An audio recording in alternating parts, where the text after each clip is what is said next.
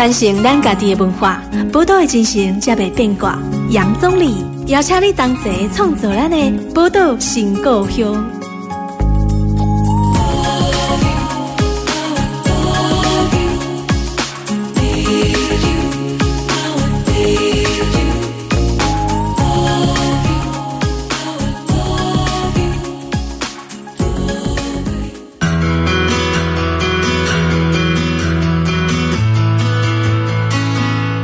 欢迎收听《宝岛联播帮》FM 九九点一大千电台，波多新故乡，我是总理。这礼拜，呃，我们要继续哈、哦，来跟听众朋友讨论到主流跟非主流音乐之间的乐曲模糊化的问题。其实，我们延续上一次啊，谈到这个二十一世纪以后，我们台湾的这个社会运动跟音乐之间的一些关系，帮大家回顾一下上一次的节目里面哈，我们其实跟大家大概的讨论到说，其实。步入二十一世纪以后，也就两千年以后，台湾到现在整体的社会政经的情势的概况，还有社运发展的状况，这个社会运动的发展，其实我们上次的节目里面谈到，大概到阿扁总统这个首次政党轮替的时候，那当时还是有社会运动，不过其实呃，民进党执政的关系哦，这个社会运动跟民进党的关系，在当时是算蛮微妙的哦，因为。过去，民进党其实是以街头运动起家的一个政党，那所以跟社会运动很多团体关系在过去是很紧密。可是当民进党取得执政之后呢，诶，这个社运的关系要怎么去跟民进党执政的政府要维持，到底要如何有效的监督？其实中间是有很多的讨论跟冲突等等都有发生。那当然，我们也谈到扁时代最重要的一场。运动就是这个乐生的这个乐生院保留的运动嘛，哈。那当然，其实，在那个时代，台湾也经历过不少的运动，比如说跟国家主权方面有关的，比如说那个二二八的牵手护台湾也是啊，啊，那个百万人的这个牵手护台湾，其实那时候有一首歌叫《你是咱的波波》，应该也是大家耳熟能详。不过这礼拜呢，我们要延续上一次的话题，哈，继续来聊。那我们进入到这个马英九总统执政以后的时代。社会运动的发展，还有跟这个音乐到底有什么样的关联？所以这礼拜我们持续哦，为大家邀请到郑敏文一起来讨论这个话题。欢迎敏文。大家好，我是敏文。其实到了这个二零零八年，马英九第一次取得执政。嗯，那马英九取得执政之后，其实呃整整体的台湾还是这个社会运动有增无减，因为这个万恶的国民党回来了。所以很多社运团体就又开始摩拳擦掌啊，这个要开始对于这个国民党政府展开更多的监督哦。所以这个社会运动哦，其实网络上的人在开玩笑说，马英九其实是社运之父。为什么？因为他当总统才造成了很多社会运动的蓬勃发展。那当时哦，其实我知道说，呃，敏文，你针对这方面的研究，你是把社运的一些议题先把它分类类型化，对不对？比如说像有关土地的啊，还是环保，还是跟国家主权或者人权有关，你就做这样一个分类。对，没错。这个分类的话，以这个分类来看，我们来看看土地运动的话，其实土地运动那个时候，你觉得最具有象征意义、象征性的是哪一个？土地运动最具有象征意义的哦，嗯，应该是大家可能比较引起大家关注，或者是在媒体上比较多人讨论的，应该是那个时候的大埔的那个事件，哦、大埔的征收的事件，对，大埔农地的那次征收的事件，对，嗯，对，因为这个苗栗的大埔事件哦，其实它是因为当时他们是要扩展竹科园区，要在竹南有一个基地。那竹南基地其实那个大埔比较靠近那个地方，他们要做征收了，啊，所以因为这个土地，其实大埔简单来讲就是土地征收研发出来的一系列的抗争的运动。那土地征收其实这样，就是台湾本来就一直都有在做土地征收，不过它的这个大埔的这个土地征收比较特别，是当时有一个画面震撼了很多台湾人，因为哈大埔事件是二零一零年的事情，当时有一天的凌晨。苗栗县政府应该是派了很多的员警，然后还有派出怪手，直接哈在没有经过大埔当地的农民同意下，直接去把怪手开进去稻田里面。那大家也知道说，其实当时已经这个网络平台也都开始兴起了嘛，那就有人把这个影片录下来，放到应该是类似公民记者的一些影音平台吧，我记得是。嗯，对。那就开始引发很多人在关注。那也因为这样的关注，它变成从一个地方的新闻。因为其实平常我们不太会去关心到苗栗，那很多人就忽然就关心起苗栗的这个大埔的事件。那后来更严重的是，其实有人在大埔事件里面丧生。呃，我记得是张药房。对，张药房的老板嘛，对不对？对，老板就后来就是选择自杀的方式。对。对，那这就是很遗憾，就是有人失去生命。那所以这个东西就引发更多的群情激愤了。嗯、那不过我很好奇的就是说，当时发生这个大埔的事件的时候，铭文你可以谈一下说，其实后来就是参与在这个大埔里面有非常多的年轻朋友嘛，他们好像用这个音乐的方式在大埔事件里面也发挥了一点效果。对，其实大埔里面有个蛮有趣的地方，就是刚刚钟林有讲的，有蛮多年轻人，就是很这运动其实蛮年轻化，主要是因为它主要的组织者有，就是有一些关心大埔案的那些苗栗在地的一些青年，他们组成的一个捍卫苗栗青年联盟这样子，然后里面的成员其实大家比较熟悉的是陈为廷。对，那时候大家应该还蛮有印象的。那他那时候应该是主要是新闻的发言人吧？对。那因为就是捍卫苗栗青年联盟里面真的是蛮多年轻人啊，所以整个他整个其实抗议行动真的都是蛮有创意的哦。从他整个视觉啊，跟整个抗议的形式，到后来他们有一个拆政府守护苗栗音乐会，那办的非常的大，而且。我印象很深刻，那时候就是在，因为就是我住台北嘛，离苗栗蛮远的，但是我就是在网络上都可以看到那场音乐会的一些影片。那我我后续在写论文的时候去查一些资料，然后在看一些二手资料的时候，其实会发现那场音乐会的影片的记录是非常完整的。对，所以就是这是还蛮特别的一点。那另外就是这音乐会的内容，如果大家就是有时间可以去看一下，就是里面有非常多的音乐人在到现场去表演，而且是非常多元哦。像是有一些呃客家的音乐人，因为苗栗是客家人的聚落嘛，那所以就是比如说有像罗世荣啊这样，就是可能大家比较没有那么熟悉的客家的音乐人，对，这样有在里面表演。那再来还有像是黄连玉啊，也有去参加。那还有呃什么乐团人街头阵线啊等等的，其实真的是一个蛮大型音乐会。那其实里面还有一个蛮有趣的，他们有用一些很创意的行动剧表演，行动剧也在这个音乐会里面做表演，对对？对，应该是我记得是应该是一开抢吧，好像就是说什么、嗯、呃刘正宏超度法会吧。啊，对对对对对，对我记得那个时候就是我，你看我到现在都还记得，因为觉得实在是太好笑太有趣，而且他们弄的就是很，还画面蛮多的。对，然后就是很黑色幽默的形式，所以就会让整个音乐会又感觉没那么严肃吧，还蛮轻松的在谈这个议题这样子。对，那里面还有一个就是呃，像中间音乐会就是很多音乐人表演嘛，那像农村武装青年也有去表演。农村武装青年是我还蛮喜欢的一个乐团，就是他们的音乐有很多社会关怀，然后他们也很常参与社运。对，像钟林应该就跟他们蛮熟的嘛。哎，对对对，这个农村武装青年哈，他真的是。我觉得是很典型的，对于社会关怀投入非常多的一个独立乐团。嗯，因为这个主唱阿达啦，嗯，那算是严格来讲可以算是我学弟，东海大学 学系毕业的。当初哈龙武他们一开始，如果大家有印象的话，其实阿扁的那个时候哈有一个百米炸弹客叫杨如门，嗯，那因为是为了针对这个农村的议题嘛，那农民的议题，所以。他认识了杨如门，但是后来这个其实阿达他们这个乐团哦，他们编制就很有趣。呃，我们很少听到乐团编制什么大提琴，嗯，对，大提琴。然后呢，他们的乐团还编制一个柳琴，柳琴是它比较像是有点像国乐的乐器嘛，对不对？对，所以它有点，我们可以讲说它有一点是结合东方跟西方的这种不同的乐器。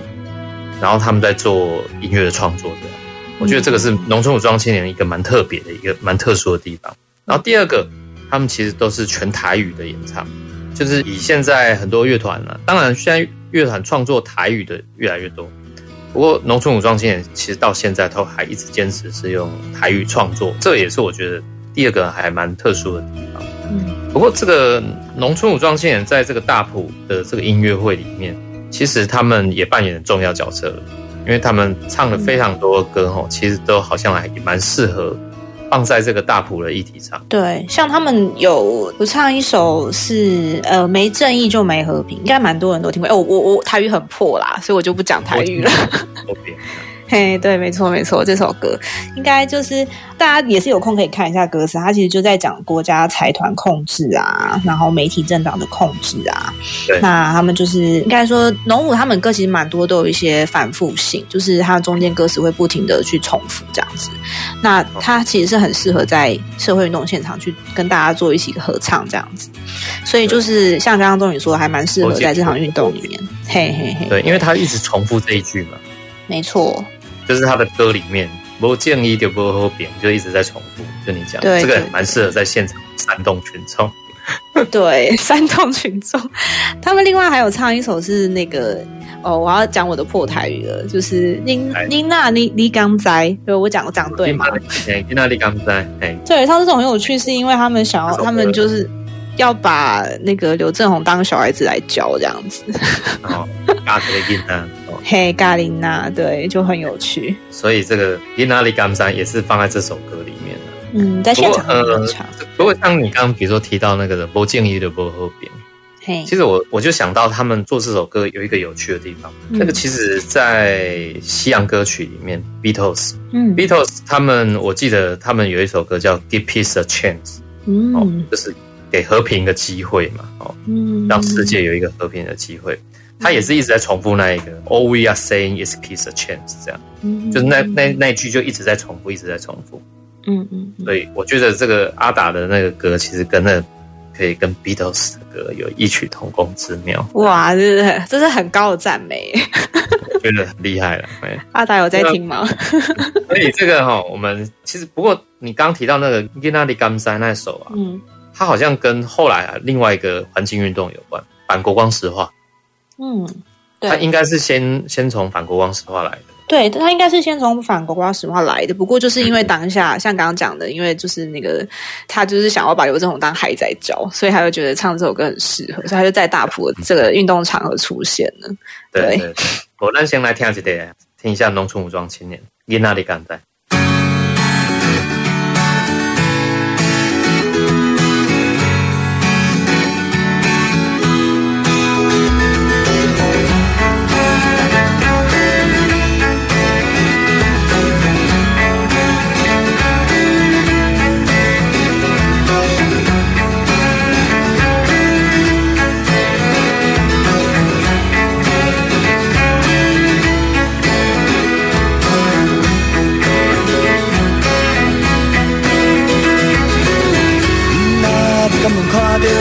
世界充满暴力的政治，囡仔你敢有听到大人的语言充满思想的控制？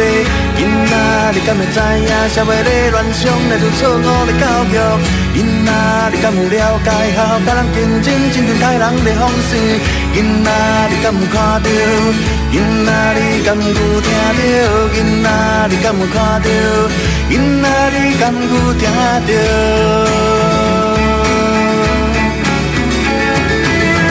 花蕊，无霸权的风台来扫落土地，真理的追求，无金权的势力来攻击破碎，咱人就该为着土地目标来付出代价，咱人就该为着地球破坏来付出代价。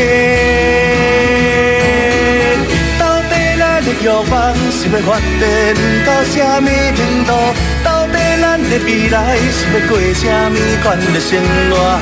你敢有看到、听到土地病痛在拖磨？你敢会知影进步的背后是用生命来交换？欸欸欸、用生命来交换？欸欸、用生命来交换？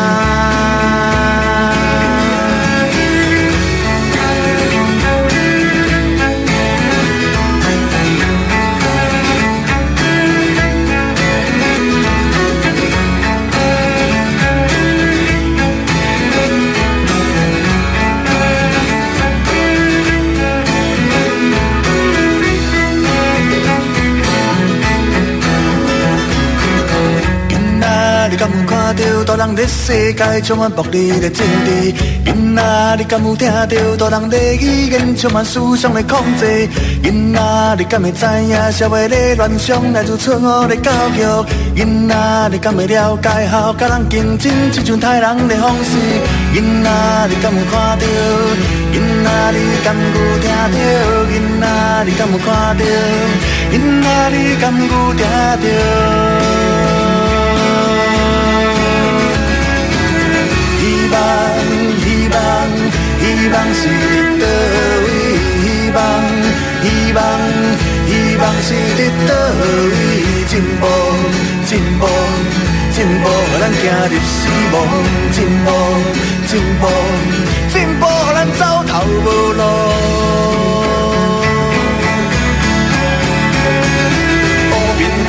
飞去佗？要海猪也要想起佗位？乌面鸭要飞去佗？要海猪也要想起佗位？乌面鸭要飞去佗？要海猪也要想起佗位？乌面鸭要飞去佗？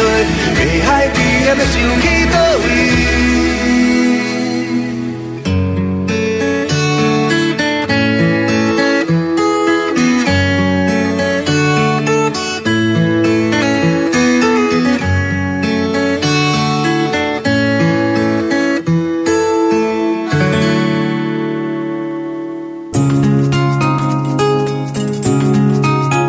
传承咱家己的文化，宝岛的精神才袂变卦。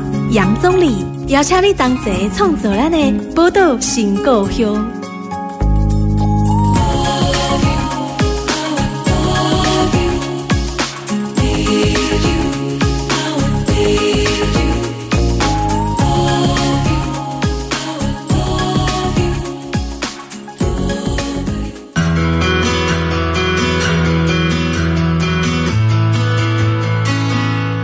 欢迎登来宝岛联播网 FM 九九点一大千电台，宝岛新故乡，我是宗理。这礼拜我们继续来跟听众朋友聊聊有关于社会运动哈，二十尤其二十一世纪以后的是台湾社会运动跟台湾的这个流行歌曲之间的一些关联。这礼拜一样是为大家邀请到郑铭文铭文来跟大家呃一起聊这个话题哦。铭文他现在从事的就是关于社群行销了哦，那当然他之前也有。玩音乐的一些经验哦，乐团的经验，然后也有参与过社会运动。上一段节目里面，敏文跟他谈到这个农村武装青年。嗯，上一段节目最后有播一首歌嘛，就《你哪里甘在》。嘿，《你哪里甘在》这个其实是跟反国光石化有关系。你有听过这个反国光石化运动？你说我我吗？我本人吗？有有有有听过。那。反国光石化运动，你了解大概多少？我大概了解是它其实持续蛮久的，但是我应该是在它比较后期的时候才大概知道。对，就是它那个抗议的那个声音比较大一点的时候，然后真的叫有一些媒体在报的时候，我才知道。嗯、然后我大概了解是它应该就是抗议国光石化，它可能是要在不知道是哪一个工业区要建吗？解释这样。然后当地的居民可能有一些反弹，这样子。这个反国光石化，我觉得蛮有趣的。就是说，在马英九执政的时代啊，嗯，这个反国光石化一样，它跟刚刚我们提到的那个大埔苗栗大埔的案子一样，这些都是很台湾地方性的一些社会运动。嗯，哦，照理讲的话，我们其实比较地方性的社运不容易得到全国性的关注。可是，其实我觉得，不管是反国光石化也好，或大埔反对的征收的运运动也好，其实这个运动后来得到那么多的全国性关注，其实当然，运动本身他们很努力，运动的组织者很努力。另外一个，中间有很多的这些过程，比如说刚刚谈到那大埔，画面很震撼嘛，哦，嗯嗯嗯。那可是这个反国光石化，我觉得其实很重要，就是大家可以给我，黑的时阵反国光石化，其实国民党。我觉得也是重要的推手。继这个马英九社运事故之后，反国光石化运动，大家可以知道那时候的行政院长就是吴敦义啊。因为国光石化它会影响到一些生态嘛，嗯，那就是那个白海豚，嗯嗯，然后白海豚呢，其实当时有一句话，我我想到现在大家都还记得，这个吴敦义就讲说啊，这个白海豚会转弯呢，嗯，所以我觉得真的他们就是社会运动的推手。没错，没错。就讲了这些，然后结果就造成大家又群情激愤。对，嗯，这个有媒体的效应之后，我觉得另外一个反国光石化的运动里面，这个学界还有艺文界人士介入就开始非常的关键。嗯，记得没错的话，你应该是在你的学术写作里面，你也有提到这一段，嗯、就是反国光石化运动里面，艺文界的人很积极的在参与，可不可以跟听众朋友分享一下？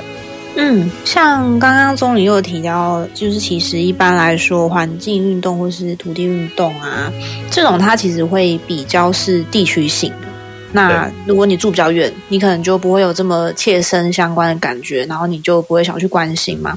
那当然，借着一些媒体的传播等等的，我们会去知道这件事。但在国光石化运动里面呢，像是艺文界的一个声援啊，其实就它其实把国光石化这个议题、地区性的议题，它发展成一种延伸，发展成一种像是讲环境优先或是世代正义这种价值。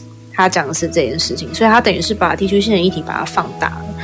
那译文界，所谓译文界在这个运动里面的声援，其实是真的很大规模。译文界是不单只有音音乐哦，可能就是像是比如说诗人啊，或者是一些影像的创作者、文字的创作者等等的，其实他们都有一起去做一个声援，是一个译文圈的串联。对，那这个串联会可以发起，主要其实有一个很重要的推手，不是刚刚的那个像那个吴敦义那样的推手，是真的推手，就是呃那个大家都应该都蛮熟悉的是吴胜老师。那呃吴胜老师其实大家认识他，应该都是从他的诗嘛。那像我自己就是小时候就是念他的诗长大的，就真的可以这样说。那我在写，在我的论文里面，就是写这个运动的时候，有大概研究了一下。那其实我发现说，其实环境运动对吴晟老师来说，应该是稍微比较陌生的。嗯、但是吴晟老师其实他在自己的诗作里面都有表达一些对于土地的一些关怀，对土地环境都有很高的关怀。没错，那呃，所以虽然说可能吴晟老师在环境运动里面算是比较新手，但是他就是呃，把自己的这份关怀真的实际就是化作一个行动，然后他就来参与这个反国光石化运动的一个声援。那借由他在艺文界的一个人脉，就是很迅速的，就是串联各大的艺文界知名人士来声援这样子。嗯，因为其实这个吴正老师哈，他其实他对于政治运动。然后，对于乡土文学的这些文化的运动，他其实都非常积极那不过，就是在这一次这个这个环境哈，影响到他们非常深了。嗯、那呃，其实谈到吴胜，我觉得要从他的这个文学作品，就必须要连接到音乐的话，就不得不提到他儿子、嗯、吴志宁。这个九二九乐团，我想应该是在年轻人当中也是蛮受欢迎的。对，那我就是小粉丝，你也是小粉丝。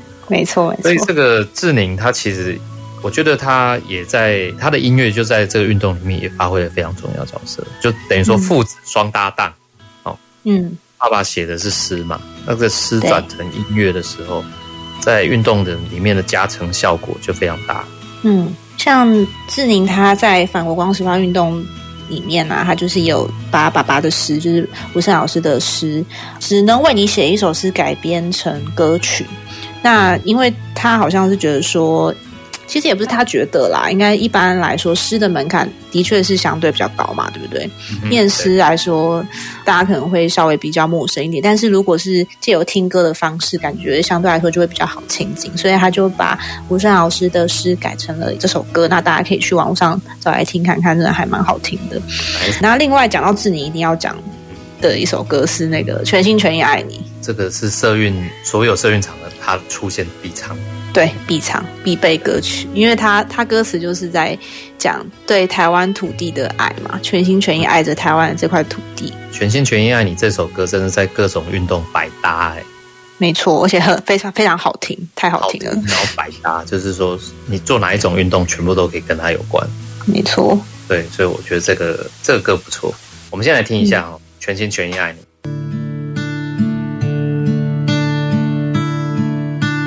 只是大大的世界中小小一个岛屿，在你怀中大汉的阮，毋捌放袂记，阮要用全部的困难，唱出对你的亲情。歌声中不只是真心的呵啰，嘛有感谢甲依恋，疼痛甲忧烦。全心全意的爱你，亲像爱家己的母亲。不是你的土地特别香，因为你的怀抱遐尼啊温暖，阮全心全意的爱你。亲像爱家己的母亲，不是你的雾山特别丰富，因为你用艰苦的脸饲大了阮。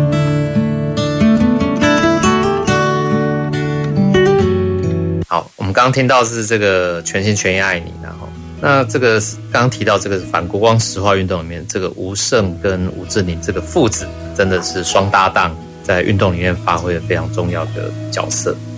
不过，环境运动本身的话，其实，在马英九执政的时期，另外一个我觉得有一个蛮关键的一个运动，也是跟音乐的连结也非常强，就是反核运动。反核运动，铭文你怎么看音乐在反核运动里面的角色？嗯如果我是要谈，应该说反核运动其实真的持续超级久，它应该是环境运动里面非常久的一个一一条一条线哦。如果你谈反核的话，大概应该三十年以上了吧。嗯。呃，但如果真的特别要提音乐在里面的一个角色的话，就是一定要提的是，其实有一张合集，嗯，叫《不合作》，那个“合”是核能的“核”，不合作。对，台湾独立音乐反合集。那这个这规模非常的非常厉害，因为它就是有分上下集，就是两张专辑。那，那总共收录的是三十首歌哦，而且是三十首都是原创歌曲。嗯哼，那比较很少有这种社运专辑可以弄得那么大的规模，三十几首歌，应该几乎应该是没有诶，就是这应该是第一次，然后后面也都比较没有人做这件事，对。对而且它很特别的地方是，它是这这张专辑里面其实比较多是独立音乐人他贡献歌曲，它是无偿的贡献，对，无偿的贡献。然后总共有三十首歌嘛。那因为这样发行了这张专辑，然后后面还有一个不合作演唱会，那也是就是规模还蛮大的这样子。对，这张专辑里面就是有一些音乐人参与，像是 Tizzy Bac，然后还有宝岛康乐队啊。好，先不要。对，其实大家可以去看一下，因为三只手真的非常多。这个由绿色公民行动联盟呢，他们邀请这个音乐界、跨界的来合作这张专辑，不合作。他们除了出音乐专辑，我记得那个时候，因为其实为什么台湾的反核运动最高潮的，应该是说到二零一一年，大家记忆犹新，就是三一一日本的福岛核灾，因为日本发生三一大地震。嗯然后，因为地震衍生出来的这个福岛核灾，引发了大家对于核能安全的疑虑，跟对于环境的重视。嗯，所以我觉得这个东西是影响台湾非常深。那也因为这一波，也让很多的团体，甚至什么亲子团体，也都投入到反核运动里面。对，妈妈不要核电厂。对对对对对。我记得艺文界啊，音乐界，就像你讲的，嗯、艺文界的人士也投入在里面，也蛮深的。像那个时候，我记得就是反核四五六，每个礼拜五嘛，礼、嗯、拜六嘛，都会反核是反核四嘛，好，反核四五六，然后都会固定周末的时候去到那个中正庙前面，就是那个自由广场那边，嗯、就有办一些类似肥皂箱演讲啊，或者是音乐的演出啊等等，就很多了。嗯，所以后来他们好像也还有做一场演唱会，我记得应该是不合作音乐会之类的。对，不合作演唱会。哦，的确是因为就是就是从反和他本来一开始其实政治意味还蛮蛮浓厚的，但后来就是因为福岛那一次，就转变成比较是公民运动的感觉，所以才引发就是真的是各界算热烈响应。所以这个我觉得它算是一个经典的了，因为就是以因为反核，然后衍生出了一张这么强烈的这个具体的这个诉求的一个音乐专辑哈。嗯，叫做不合作。那里面收录那么你说三十首歌嘛，嗯，来介绍一下。虽然说是独立音乐界，可是我们也可以看到说这个所谓主流跟非主流的这个模糊。因为里面其中一首这个叫做应该是才有的哦，这个歌本身就蛮有趣的歌名，应该是才有的。这个是陈升跟黄连玉唱的，陈升，对，我们通常会觉得他应该算是很主流的音乐人、音乐歌手，那、嗯、他也关心在这个里面了。哦，嗯，我们先来听这首，应该是才有。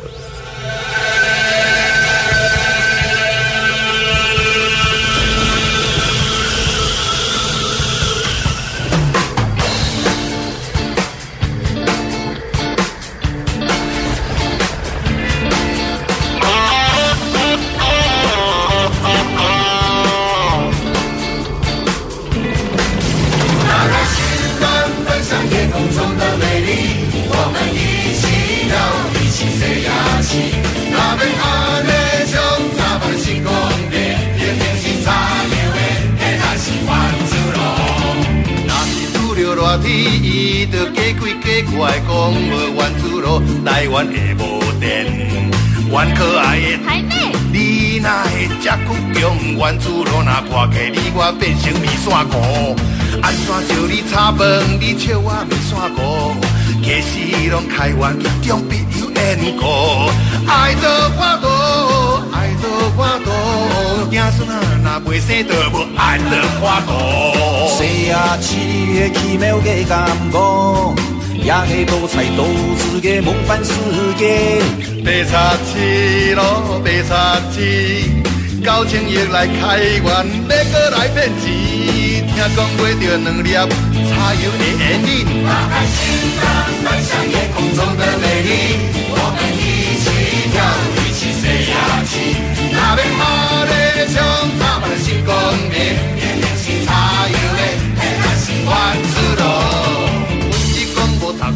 人伊嘛知影报道爱国较赢，恁读甲博士，阁是哈佛，爸爸拢是爸母说你真正有较咬。阮若问你道理，你讲 A B C，倒来倒去倒伫咧洗尾的咱伊，三岁囡仔嘛知影迄是骆驼。若是这呢错动，就徛咧总统府，哪会惊甲大咧美国掠走袂离？谁呀？七月奇妙的感觉，也系多彩多姿的梦幻世界。车诺比呀，车诺比哟，三十万年以后才会当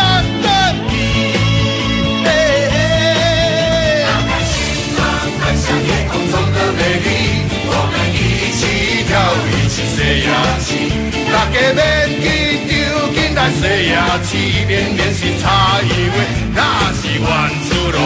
打开心房，奔向夜空中的美丽，我们一起跳，一起西呀起。那边阿连兄，家生的拖拖拖，明明是差一位，嘿，那是原子咯。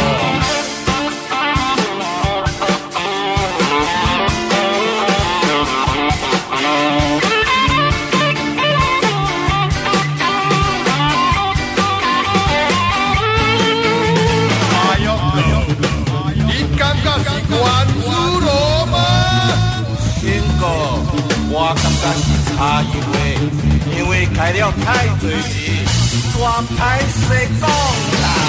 打开心门，分享夜空中的美丽，我们一起跳，一起飞呀起，大家别紧张，紧来飞呀起，差一位，那是原子咯。打开心门，分享夜空中的美丽，我们一起跳，一起飞呀起，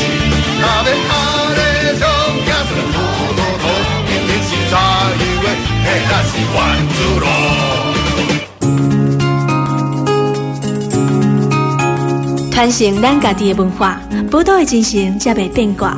杨总理邀请你同齐创造咱的宝岛新故乡。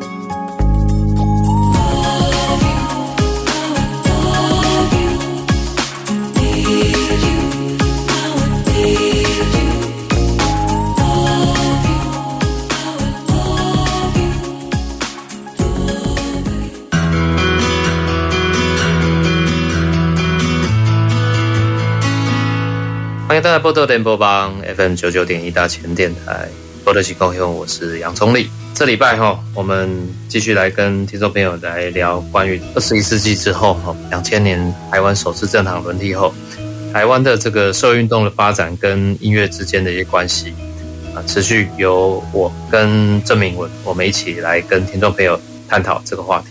反运动，你刚刚播了那首这个应该是才有的新宝岛康乐队，这个旋律也算蛮有趣。那呃，接下来我们来聊一下其他的社会运动。我们讲说马马政府时代嘛，吼，不只是社运的推手，另外还被号称为叫台独教父。现在小英总统叫做寸土不让，在国家主权部分。那这个马英九总统呢，国家主权能让多少就不断的让利，所以这个被这笑称是台独教父，更能在推动台独的这个推手。那为什么？因为他上台是两千零八年了，两千零八年上台的时候，没多久呢，就发生了什么？野草莓运动，野草莓运动的这个背景呢，跟听众朋友稍微介绍一下。野草莓运动其实是因为那个时候哈，中国特使叫陈云林哦，那个时候中国特使陈云林来台湾，那来台湾的时候引发了一连串的台湾民众的这个抗争事件，那所以那个时候一整个台北市啊哦，发生非常多的冲突，还有警察的这个暴力的问题，也是那个时候国民党就。因为那个时候，这个民进党谁当主席呢？蔡英文在民党最人家来利用熊拉衰的时阵哦，这个蔡英文当民进党的党主席，人家想说民进党大概不行了，因为两千零八年换马英九声势正好，结果很多人就上街头嘛抗议这个陈玉林，这个民进党就人家讲蔡英文叫暴力小英，就是从那个时候开始就说你们民进党指使人家去使用暴力。那其实民众上街头不是蔡英文带上去的，但是就是他就盖瓜承受了暴力小英。嗯、不过陈玉林访台这个事情哦，其实在台北市引发非常多起的冲突，包含在圆山大饭店有一个这个纪录片工作者，他就是拿应该是手持这个 DV，然后在拍摄的时候被警察暴力的方式，然后还不当的拘禁。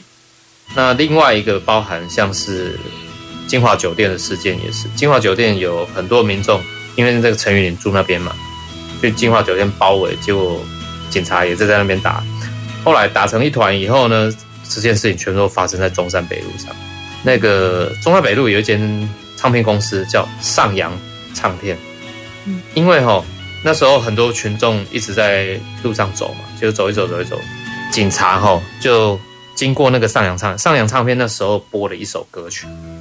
叫做《恋恋北回线》，上扬唱片老板在唱片行里面播歌，应该没关系嘛。结果没想到，唱片行铁门竟然被警察强迫拉下来，然后就引发更多的激烈冲突，民众就更不爽。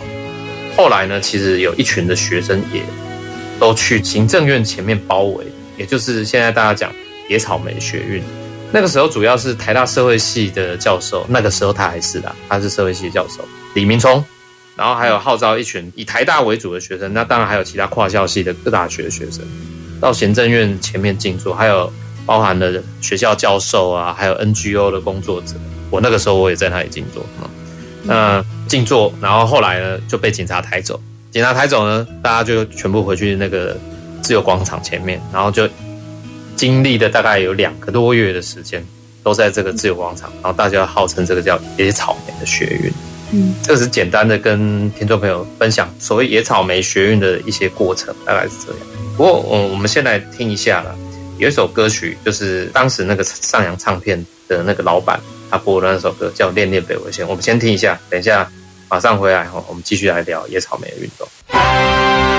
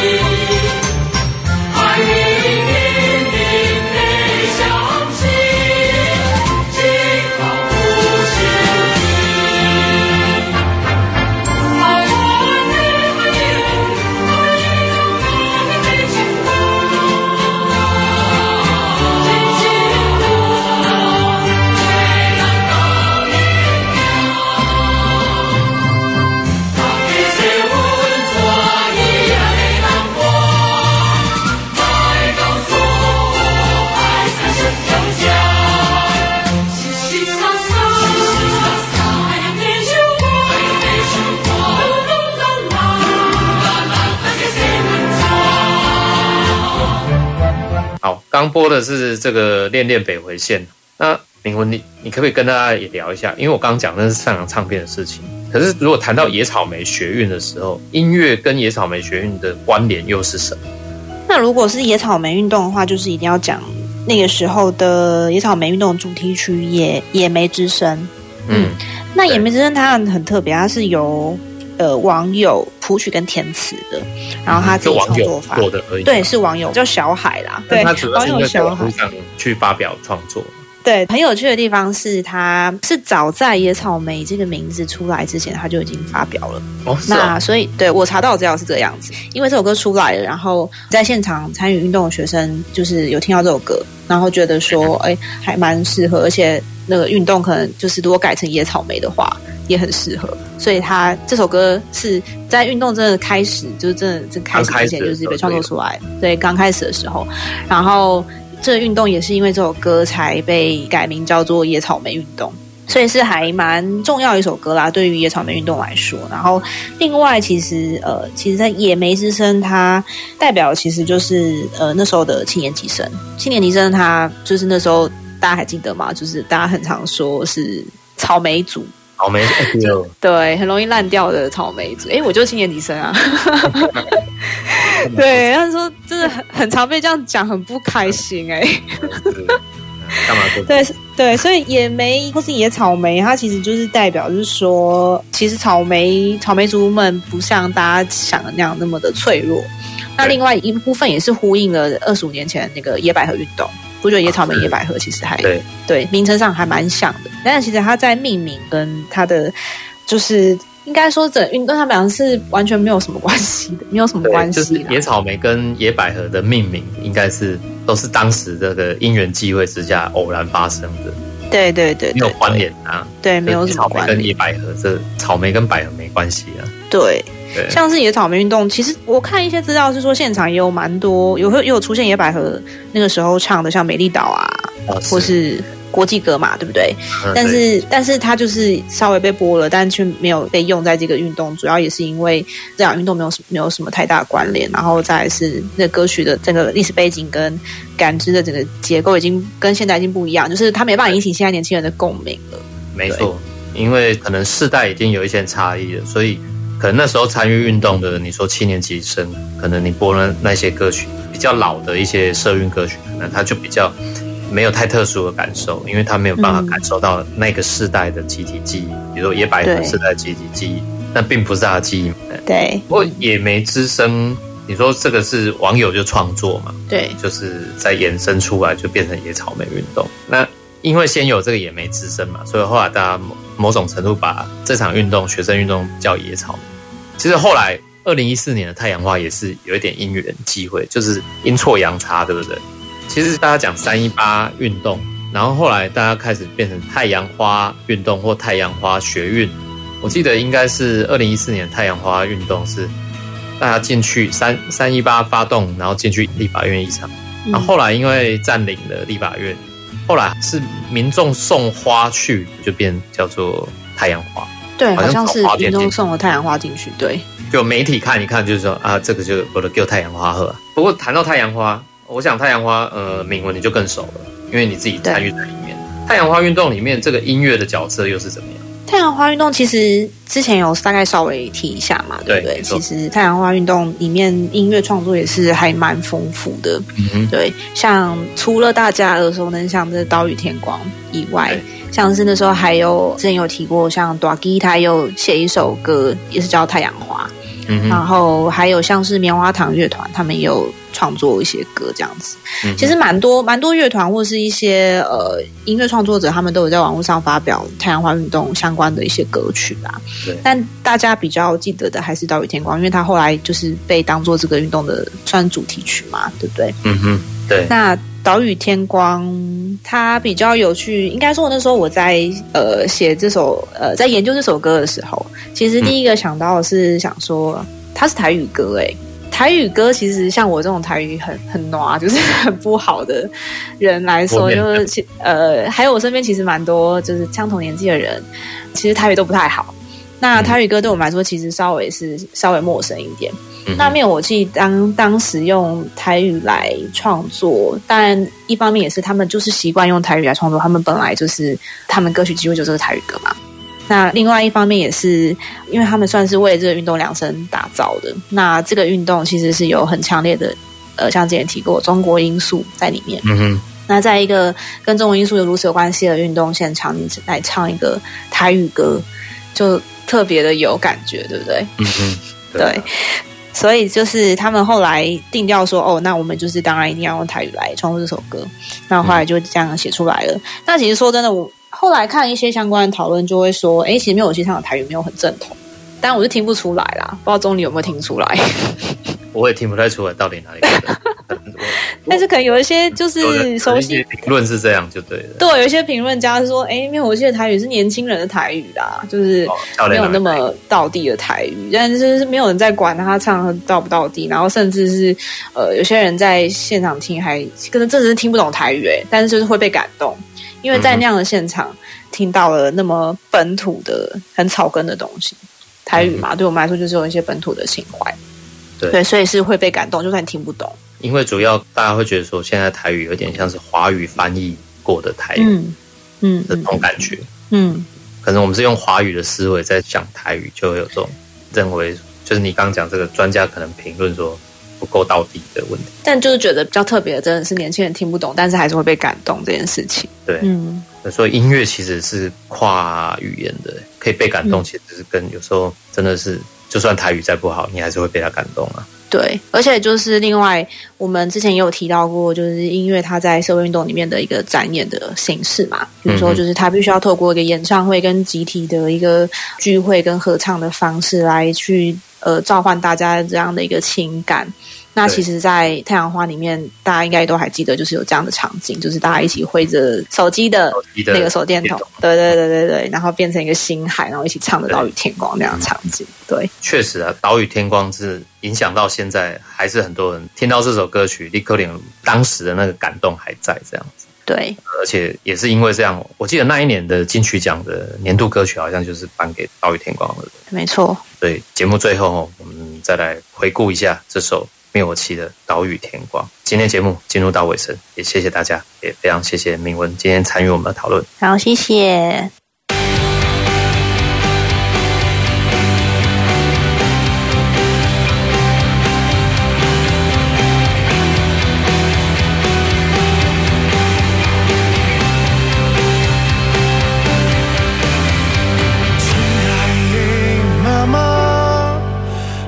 你唔通烦恼我，原谅我行袂开脚，我要去对抗袂当原谅的人。歹势啦，爱人啊，袂当陪你去看电影。原谅我行袂开脚，我要去对抗欺负咱的人。September